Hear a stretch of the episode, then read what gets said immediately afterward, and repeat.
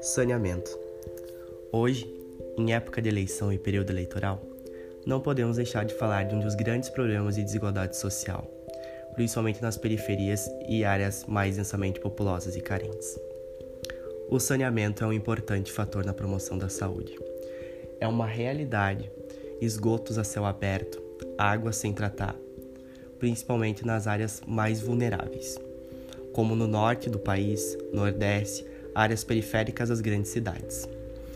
Eu, como um enfermeiro, futuro enfermeiro que serei, desde a teoria ambientalista de Florence, nós sabemos que a promoção do, da higiene do ambiente, com certeza, é o principal fator na atenção primária de prevenção à saúde. A água tratada previne muitas doenças gastrointestinais.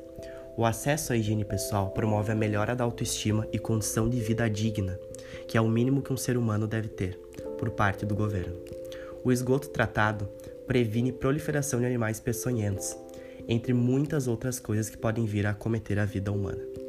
Então, o saneamento é algo primordial e é um requisito mínimo que deve ser fornecido à população, para assim uma vida digna.